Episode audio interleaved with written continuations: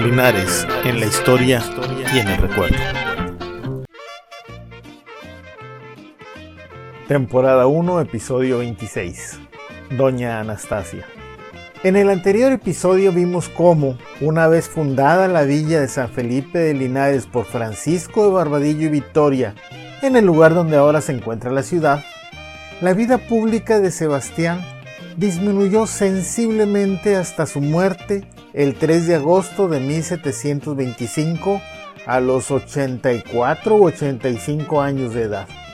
Le sobrevivió su esposa, doña Anastasia Cantú del Río y de la Cerda, quien fue su heredera universal. Es muy poco lo que sabemos de ella. Es difícil en una época en que la mujer literalmente no contaba.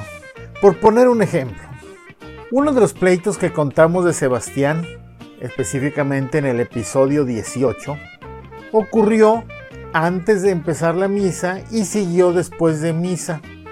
Los mismos testigos dicen que la sacristía, que entonces servía de iglesia, estaba llena de mujeres, unos pocos hombres, y el resto de los hombres estaba afuera, en el patio, debajo de un mezquite.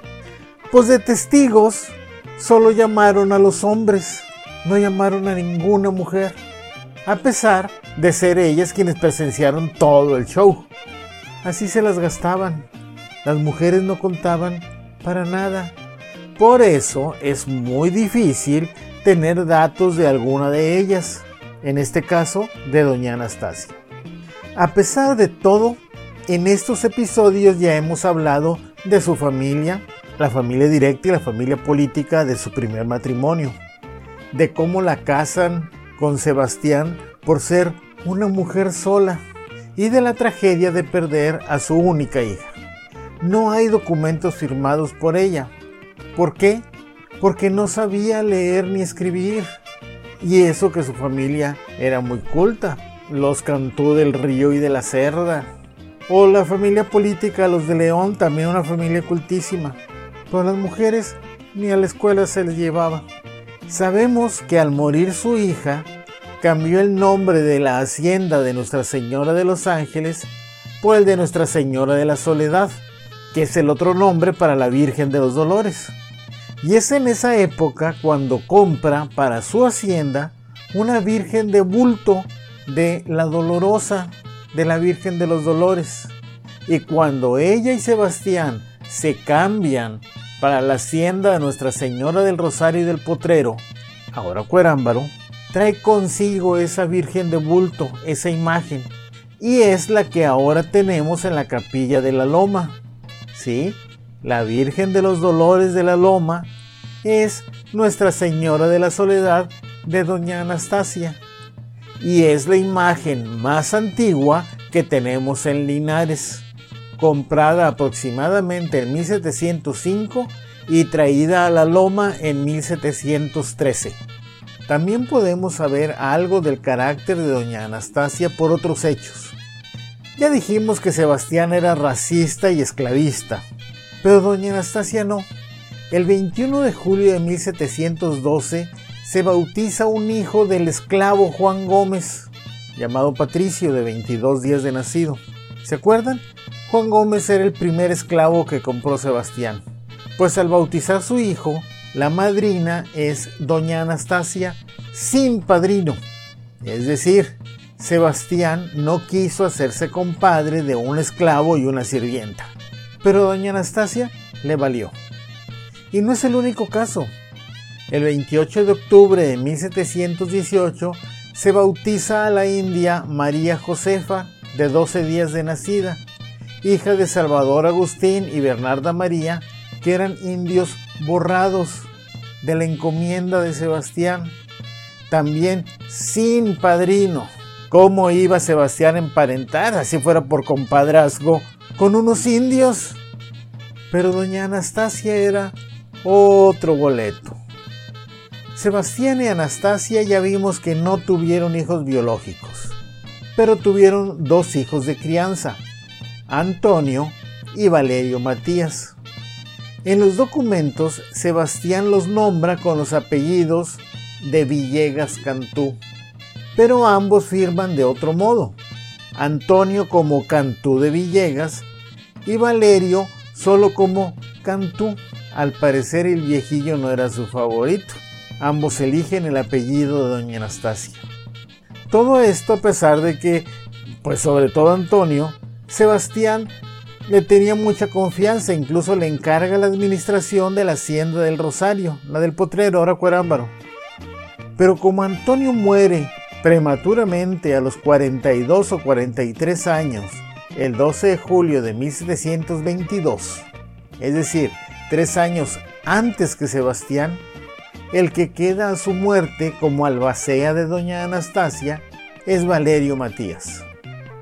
Unos meses después de la muerte de Sebastián, el primero de febrero de 1726, doña Anastasia hace testamento, declarando, Estando como estoy, enferma en la cama, enferma de gravedad, temerosa de la muerte y de la cuenta que me espera estrechamente ante el Supremo Dios. Y el alcalde, Antonio de la Garza, que es quien certifica el testamento, dice constarle que doña Anastasia está ciega y enferma en la cama. En ese testamento, doña Anastasia, para su entierro, dispone, Mando que sea amortajado mi cuerpo con hábito de nuestro Padre San Francisco de Asís, sepultada en la iglesia parroquial de esta villa, junto al altar de Nuestra Señora de los Dolores. Aclaremos que la iglesia de la que habla doña Anastasia ya no existe. Esa iglesia se la llevó una inundación que hubo en Linares en 1751, después lluvias en 1752 y que provocaron que se cayera. Era de adobe. Debió haber estado donde está ahora catedral, que es donde se construyó la nueva, a reponer la vieja. Las placas que están pegadas en una pared, sabe Dios dónde, ahí enfrente catedral, no tienen ninguna base para estar ahí. Pero sigamos con el testamento de doña Anastasia, porque además de esto pide que el entierro sea con decencia posible y en la iglesia de una nave. Se cantará un novenario de misas por mi alma y asimismo se ofrecerán y cantarán 600 misas con responso para el descanso de mi alma y la del sargento mayor, don Sebastián Villegas cumplido, mi esposo ya afinado. De los objetos de plata que posee, pide que sean vendidos y que con ese dinero se mantenga encendida la lámpara del Santísimo Sacramento que para ello fueron comprados. Deja unas vacas, yeguas y yunta a un hermano de Valerio Matías, Valerio era su hijo de crianza. Aquí también le da el apellido Cantú. Y es a este hermano de Valerio al que deja de herencia el caballo que era de Sebastián. También pide que se venda lo necesario para pagar las deudas que ella haya dejado o que hubiera tenido Sebastián. Y que además se paguen las misas y todo lo demás que deja. Y además deja como único heredero a Valerio Matías. Obviamente, el que un recogido se fuera a quedar con toda una fortuna despertó envidias y pleitos, sobre todo de Julián de la Garza, el ex yerno de doña Anastasia. Y esto no cayó muy en gracia de doña Anastasia, quien el 22 de febrero, es decir, tres semanas después del primer testamento, hace un codicilo donde establece le di todo lo que pude, ha dicho Julián de la Garza, quien acusa que fue esposo de mi hija. Y como después fue casado en segundo matrimonio y no sé cómo va su familia, declaro no tengo testado a Julián de la Garza ni a sus descendientes de ser ninguno de mis bienes por vía herencia. La agonía de doña Anastasia fue larga el 26 de marzo del año siguiente, es decir, más de un año, en 1727, ratifica y hace cambios menores a su testamento para finalmente morir y ser enterrada el 12 de abril de ese año de 1727. A ella sí la sepulta Fray Juan de Lozada, que recordemos se negó a hacerlo con Sebastián.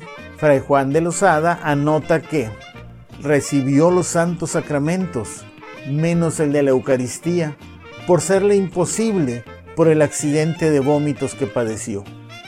Años después, Valerio Matías Cantú vende a Tomás Barrera dos jacales, un solar y una huerta. Esto es el 28 de septiembre de 1735, ocho años después de la muerte de doña Anastasia.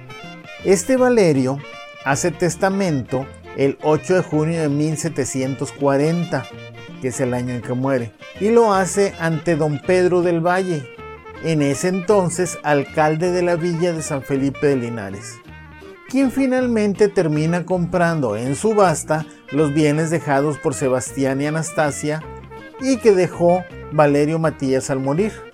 Su familia fue dueña durante muchos años, entre otras cosas, de la casa que fue de Villegas y que ahora es el Museo de Linares y toda la manzana. Cuando las compra, Pedro del Valle ya era viudo de una hija de Julián de la Garza, el yerno de Anastasia, a quien no le quiso dejar nada.